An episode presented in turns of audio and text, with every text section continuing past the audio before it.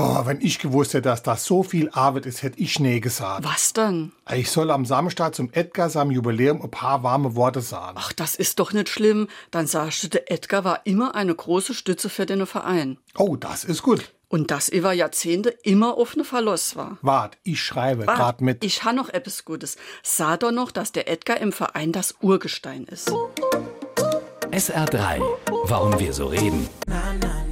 Wie man schwätze. Wenn von einem Urgestein die Rede ist, dann ist meist Pathos und Lobhudelei im Spiel. Menschen sind Urgesteine, wenn sie über lange Zeit im Sport, der Politik oder einem Verein erfolgreich waren. Der Begriff kommt ursprünglich aus der Geologie. Im 18. und 19. Jahrhundert nahm man an, dass bestimmte sogenannte metamorphe Gesteinsarten in der Erdgeschichte schon besonders früh entstanden seien. Manchmal ist auch von Urgebirge die Rede. Diese Vorstellung wurde mittlerweile aufgegeben und deshalb wird der Begriff in der Geologie nicht mehr, sondern nur noch im übertragenen Sinne auf Menschen bezogen verwendet. SR3.